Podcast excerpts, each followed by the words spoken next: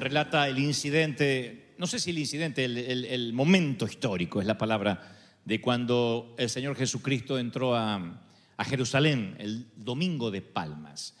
Y entre todos los personajes, entre todas las apariciones que están allí, hay actores principales, entre ellos obviamente nuestro Señor Jesucristo, actores de reparto, la gente que victoriaba, los que venían a curosear, a chusmear, que siempre hay, porque siempre algún hispano habría metido ahí en Israel, y obviamente algunos otros personajes de reparto que a mí me llena de preguntas, de interrogantes y, y que siempre me han sorprendido en esta historia. Marcos 11, el eh, versículo 1 lo relata de la siguiente forma. Dice, cuando se acercaban a Jerusalén junto a Betfagé y a Betania, frente al monte de los olivos, Jesús envió dos de sus discípulos y les dijo, id a la aldea que está enfrente de ustedes y luego que entréis en ella hallaréis un burrito atado, en el cual ningún hombre ha montado, desátenlo y tráiganlo.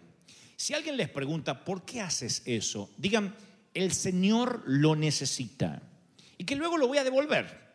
Fueron, hallaron el burrito atado afuera a la puerta, en el recodo del camino, y lo desataron. Y unos de, los que estaban allí les dijeron, ¿por qué habéis desatado el burro? Ellos entonces le dijeron como Jesús había mandado y los dejaron ir. Y trajeron el burro a Jesús y echaron sobre él sus mantos y se sentó sobre él.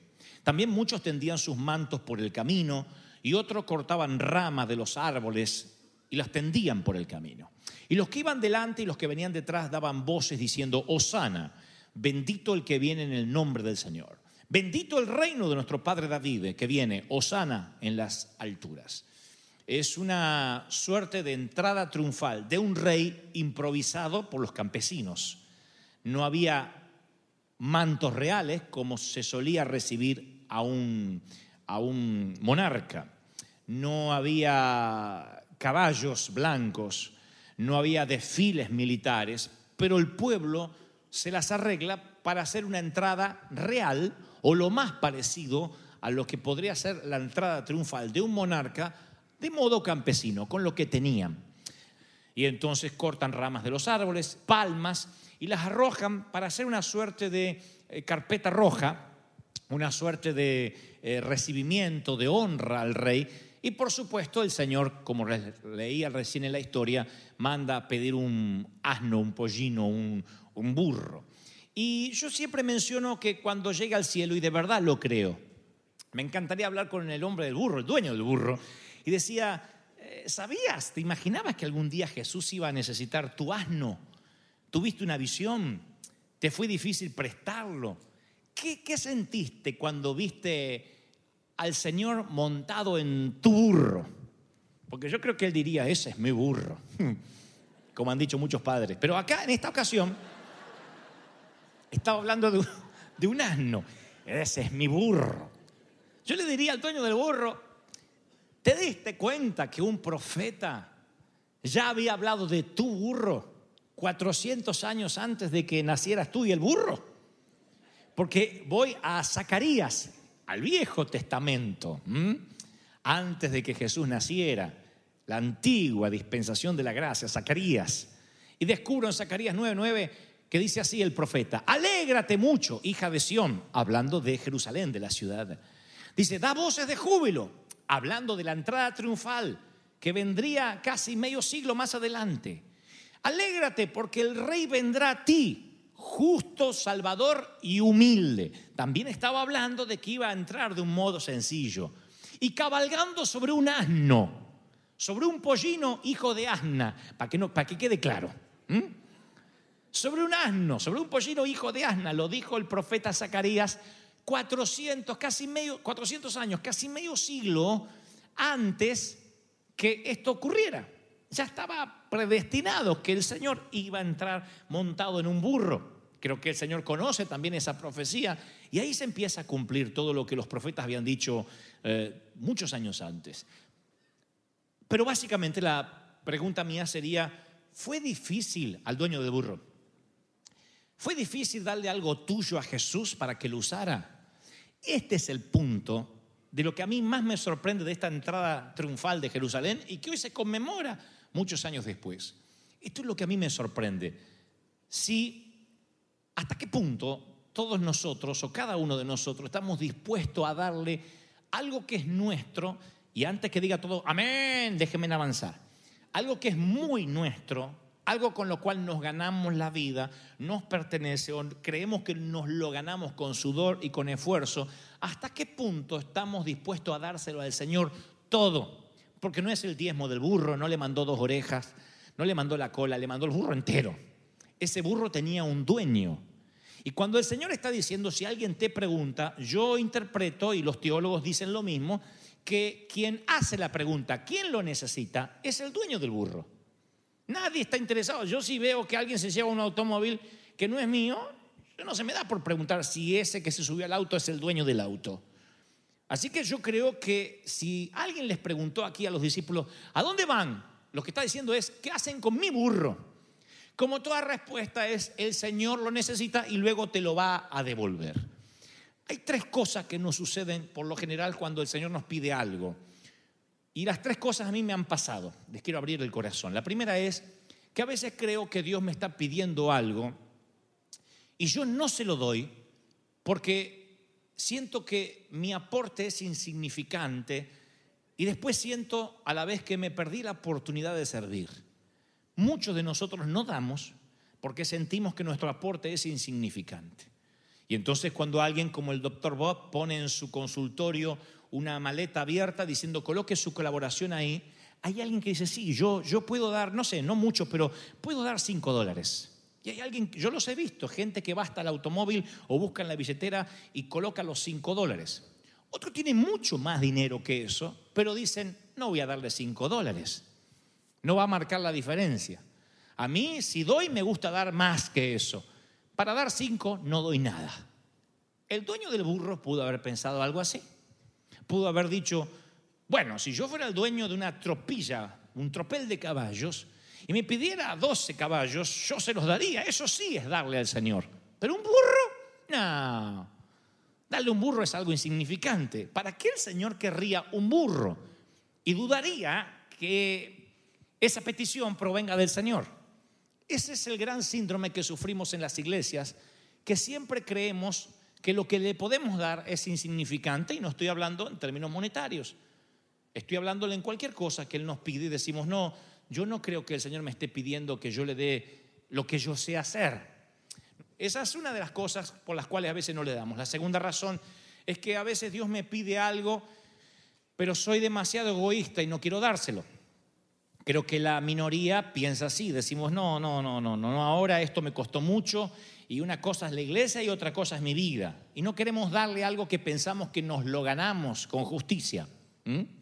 La tercera razón por la cual no le damos al Señor es porque decimos, sí, me siento honrado que Dios me lo pida, pero tal vez yo no sea digno de entregarle algo al Señor. Soy un pecador, soy mentiroso, soy chismoso, he besado a mi suegra, no sé, el pecado que hayas cometido. Y dice, sabes, ah, no creo que Dios pida algo de mí. Mira, aquella hermana es más pura, es más santa. Mira, aquel hermano ora más tiempo, tiene cara de piadoso de haberse desayunado con limón esta mañana. Ese es un siervo. No yo que soy un vago, una vaga, un loco. No puede Dios pedirme cosas a mí. Imagínense el dueño del burro diciéndole eso a los discípulos. No, no, no, no, no, no, no, es que yo no soy digno de prestar mi burro. ¿Qué me importa si lo que quiero es el burro, no el dueño? El Señor sigue diciendo lo mismo. ¿Qué me importa si lo que quiero usar es lo que sabes hacer, lo que tienes, independientemente de cómo te sientes? Esa es la costumbre que tenemos los cristianos. No me siento bien para darle al Señor. No, ¿cómo voy a servir si mira cómo está mi vida? Y pensamos que nos tenemos que santificar para servirle. Pero Dios nunca llama a los santificados.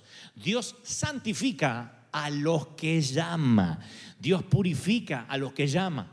En el proceso de dar tu burro es cuando Dios te empieza a bendecir. Así que yo creo que sea que programemos una computadora, manejemos un automóvil, tengamos implementos de limpieza, eh, demos sonrisa y abracemos a la gente, escribamos un cheque, lo que sea, es algo que sabemos hacer. Hay de los que dicen, yo no soy bueno con lo manual, pero soy bueno para sonreír. Hay algo especial en la gente que es buena para sonreír, que no es, es diferente a los que hacen fuerza para sonreír. Porque los que hacen fuerza para sonreír, si los miras bien, te das cuenta que más suena a que está estreñido de vientre. Hace, hola. Y está aguantándose de ir al baño. Es diferente. Aquel que te dice, hola. Y se alegra de verdad de verte.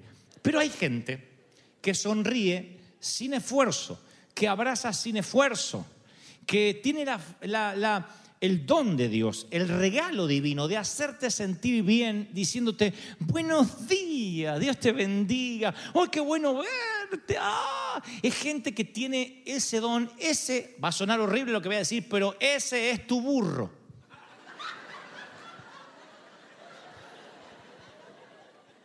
¿Viste? No sabía que tenías burro. Ese es tu burro, ese es tu asno. Eso es lo que Dios quiere que le entregue. Dios dice, quiero que me des tu carácter, quiero que me des tu simpatía, quiero que tu sonrisa me la entregues y que te duela la cara de sonreír cuando llegues por la tarde a casa o, o al mediodía, porque eso es lo que yo te he regalado y quiero que me lo des. Yo te la voy a devolver. Nosotros pensamos, no tengo nada para darle al Señor y siempre estamos pensando en términos monetarios, pero hay algo que yo he aprendido y ojalá que esto quede como un principio en tu corazón y en tu alma. Y yo sé que cuando lo digo la gente se ríe, dice, no, no puede ser, es una herejía, pero tiene sentido, solo déjenme avanzar. Yo estoy convencido, aunque muchos dicen que no, que el burro este quedó ungido. Todo lo que Dios toca, todo, todo queda ungido pasó con la vara de Aarón, con, con, con, con, el maná que no se echaba a perder dentro del arca. Yo puedo ver un montón de elementos que estoy seguro y no estoy beatificando, no estoy santificando los elementos de modo que los adoremos, pero yo creo que si el arca del pacto fuese encontrada hoy, uno podría percibir algo especial. Por consecuencia, yo creo que todo lo que Dios tocaba, todo lo que el Señor ponía a su mano, había una unción especial sobre ese elemento, incluyendo si es un burro. Y dice, y trajeron el burro a Jesús, echaron sus mantos y se sentó sobre él. Los discípulos, como les dije, eh, sustituyeron las costosas y ostentosas alfombras que acomodaban las monturas de los grandes reyes por los humildes mantos. Y este acto tiene un gran significado porque es un acto de investidura sobre el burro. Un manto para el, judío representa una cobertura, una unción especial.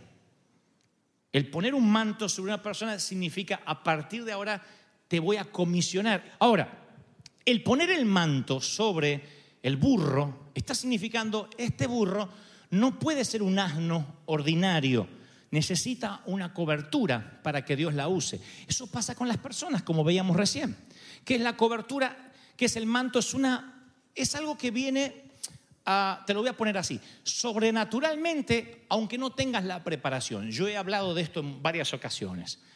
¿Qué es la unción? Es el acto en el cual Dios comisiona a alguien para que pueda ser usado por Él, una cobertura sobrenatural con una capacidad sobrenatural. ¿Por qué el burro no tendría esa capacidad? Claro, porque es burro. Pero es si Dios va a montar ese burro es porque hay un símbolo y un principio espiritual allí que se nos ha escapado. No monta el burro si no le ponen mantos y los mantos significaban una cobertura. Si el Señor te va a montar, necesitas estar ungido. Si el Señor te va a usar, necesita que haya una unción. Así seas un burro o así lo que tengas sientas que es simple un insignificante asno. He aprendido con los años que así como viene una cobertura, un manto sobrenatural, cuando Dios te llama a hacer algo para lo cual no te sientes preparado, he aprendido que hay un principio en la orden de Jesús. Jesús dice, desaten el asno, tráiganmelo, después lo voy a devolver. Yo me pregunto, ¿por qué el Señor haría énfasis en que lo va a devolver? Claro, para tranquilidad del dueño. Pero en segundo lugar, ese burro que es testigo de la entrada triunfal de Cristo a Jerusalén, que tiene mantos arriba, ¿por qué creo que está ungido? Porque el Señor, présteme mucha atención que hay una revelación aquí, no hace distinción entre lo sagrado y lo secular. La palabra secular es un invento nuestro. Nosotros tenemos música secular y música cristiana. No hay ni música secular ni música cristiana, hay música.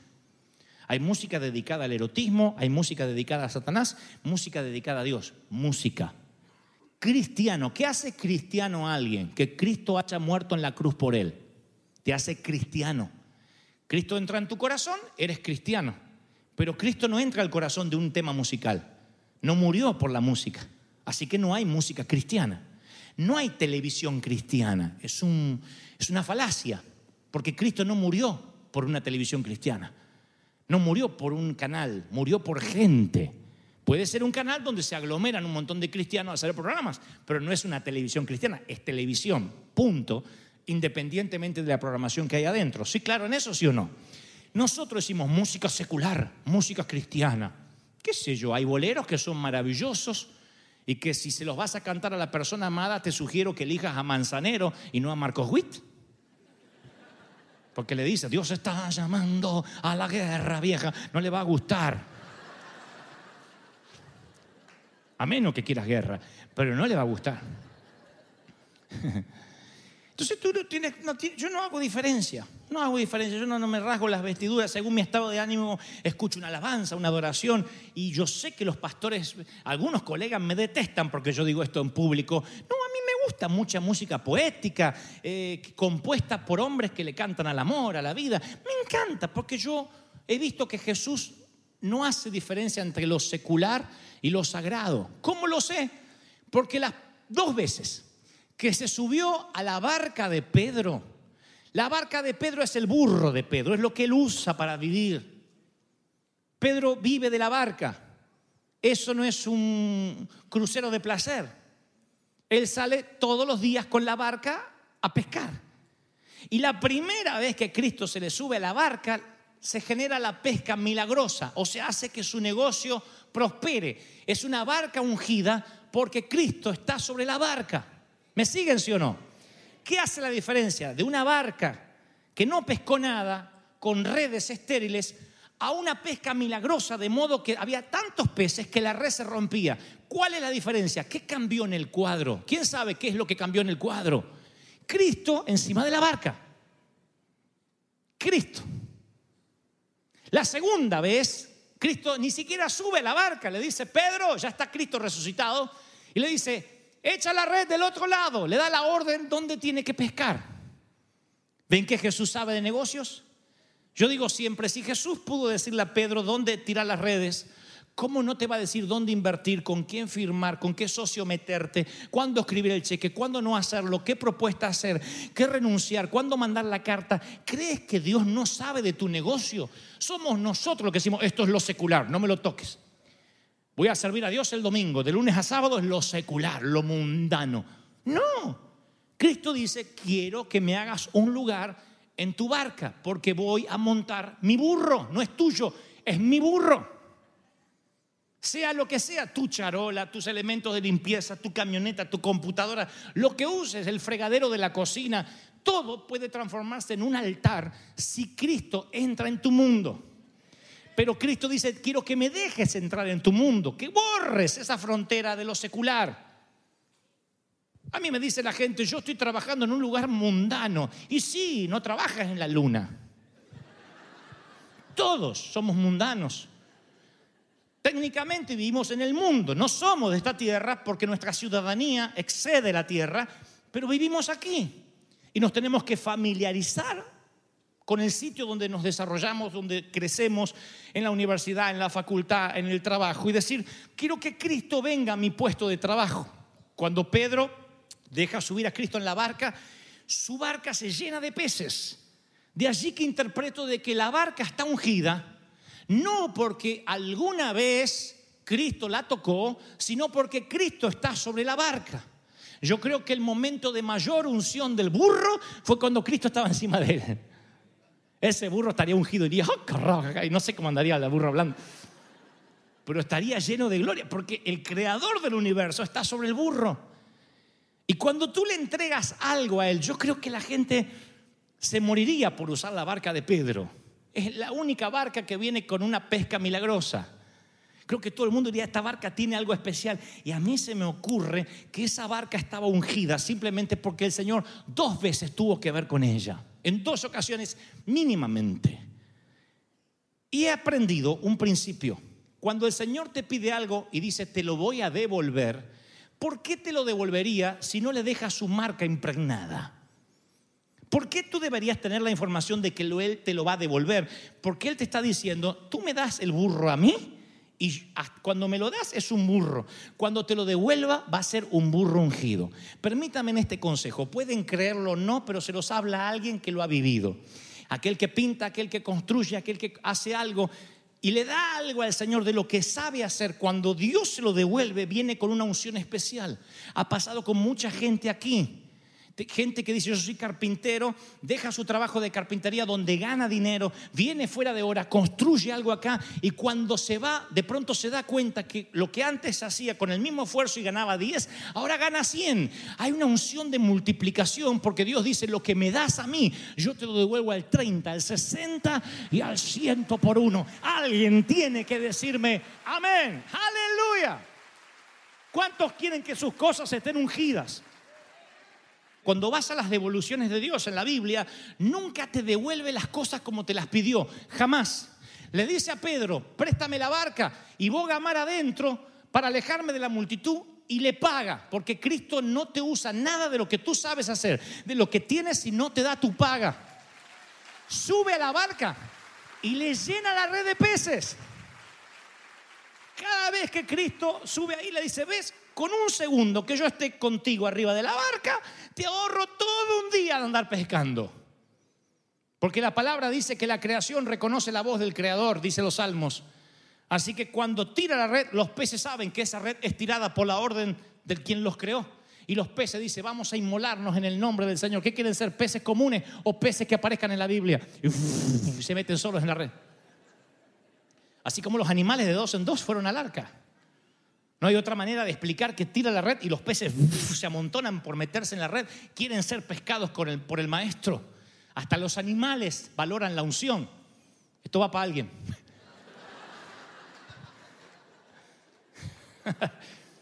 y cada vez que el Señor te pide algo, siempre te lo devuelve más. Cuando Job cree que pierde todo en una pelea cósmica que lo excedía, Dios le da siete veces más del ganado, de los hijos. Dios le multiplica. Siempre Dios multiplica por lo menos siete veces más de lo que tienes. Ese es el Señor. Le das al Señor el consultorio, la oficina, las máquinas que uso, las tijeras, la charola. Y Dios dice, todas las barcas me pertenecen. Solo quiero que me la des. Tu escritorio es mi altar. Tu trabajo puede ser adoración. Eso es lo maravilloso cuando le entregamos un burro al Señor. Y no crean que todos entregamos grandes talentos, que todo el mundo tiene que predicar o tener una voz extraordinaria. Por años muchos hemos acarreado equipos, limpiado, preparado café, sonreído, abrazado cuando no teníamos nada que dar, dábamos abrazos. No sabes lo que significa para alguien decir, te quiero bendecir con esto un frasco de perfume, una corbata, y si no puedo comprar algo y no tengo nada material para dar, ¿me dejas orar por ti, pero orar de verdad? No diciendo, Señor Jesús, lo bendigo, Padre, sino mirarlo y decir, déjame orar por ti. Porque a veces el voy a orar es, deja que me, saque tu problema de encima. Sí, sí, sí, sí, voy a orar. Otra cosa es, ¿en qué te puedo ayudar? ¿Quieres que oremos juntos por esto? Ese es tu burro. Eso es lo que sabes hacer. Y cuando tú le entregas eso al Señor, lo vas a cosechar. Algún día te vas a sorprender cuando alguien, el más inesperado, venga y te diga, ¿qué puedo hacer por ti? Y tú dices, ¿y qué vio en mí? Porque esta persona vio algo en mí, porque tú antes le diste al Señor lo que tenías, aunque era poco, aunque era insignificante. Yo creo que si quieres que los mantos de unción reposen sobre lo que haces, tienes que dárselo al Señor, lo que sepas hacer. Nunca cobres por algo que podrías dárselo al Señor. Entiendo los que trabajan en tiempo completo, se dedican a eso. Estoy hablando de aquellos que secularmente tienen su trabajo y, digo la palabra para que se entienda, aunque yo no creo que exista la palabra en ese vocablo, en, en nuestro vocabulario. Pero ya tienes un trabajo, trabajas en una compañía, te dedicas a algo, tienes una profesión. ¿Qué crees que podrías darle al Señor sin esperar nada a cambio? Señor, te lo doy para que le ponga un manto. ¿No será que eso está esperando que haga el Señor con tu profesión? ¿No será que no te llaman por eso? ¿No será que se cortó la cadena de oportunidades porque quisiste ganar algo inmediatamente dándole algo al Señor? Imagínate al dueño del burro diciendo, ¿y cuánto me van a pagar? Eh, que esto no es Uber. Imagínate al dueño del burro diciendo, ¿y yo qué gano con esto? Pero yo creo que ese dueño del burro tuvo que haber sido un hacendado en poco tiempo, tan solo por la disposición del corazón de darle algo al Señor, de darle lo que tienes. ¿Qué le vas a dar al Señor? ¿Qué mezquinas? Porque lo crees muy insignificante. ¿Qué no le estás dando? Y el Señor dice, yo te estoy hablando esta mañana porque si tú me ayudas a llegar al otro lado con lo que tú tienes, yo te voy a bendecir. Me fascina pensar que el dueño del burro supo que su burro trasladó a Jesús. Hay algo que puedes hacer, escribir un cheque, dar un abrazo, dar una sonrisa, una carta de agradecimiento, escribir un correo. Hay algo que está al alcance de tu mano, no te cuesta nada porque es de lo que vives, es de lo que sabes hacer y Dios quiere traer una unción de multiplicación. Quiero que coloquen sus manos así como para recibir un regalo. Nada más que ahora no vas a recibirlo sino que estás ofreciéndole al Señor lo que tienes simbólicamente. Están sobre las palmas de tus manos. Ahí está. Tus elementos de limpieza, tu computadora, tu pala, tu rastrillo, tu escoba, tu herramienta, tu pinza, tu martillo. Eso está en tu mano ahora. Y dice, Señor, mira, nunca he pensado que podías necesitar lo que yo tengo. Porque tú eres el rey, porque tú puedes tenerlo todo. Pero ahora dile, Señor, yo vengo a ofrecerte lo que tengo. Es todo lo que tengo, es mi barca. Estéril de peces porque no soy un empresario. No puedo pescar, he estado pescando toda la noche y hasta estoy pensando que me equivoqué de oficio. ¿Y tú me pides mi oficio? ¿Really? ¿De verdad me estás pidiendo una red que no pescó nada? Pedro, préstame la barca. Desatan el pollino. Dile, Señor, esto es lo que yo tengo. Aunque te sientas limitado, dile, te lo entrego a ti hoy. Usa lo que tengo, lo que sé hacer. Y el Señor pone un manto sobre tus manos ahora. Reciban un manto. es un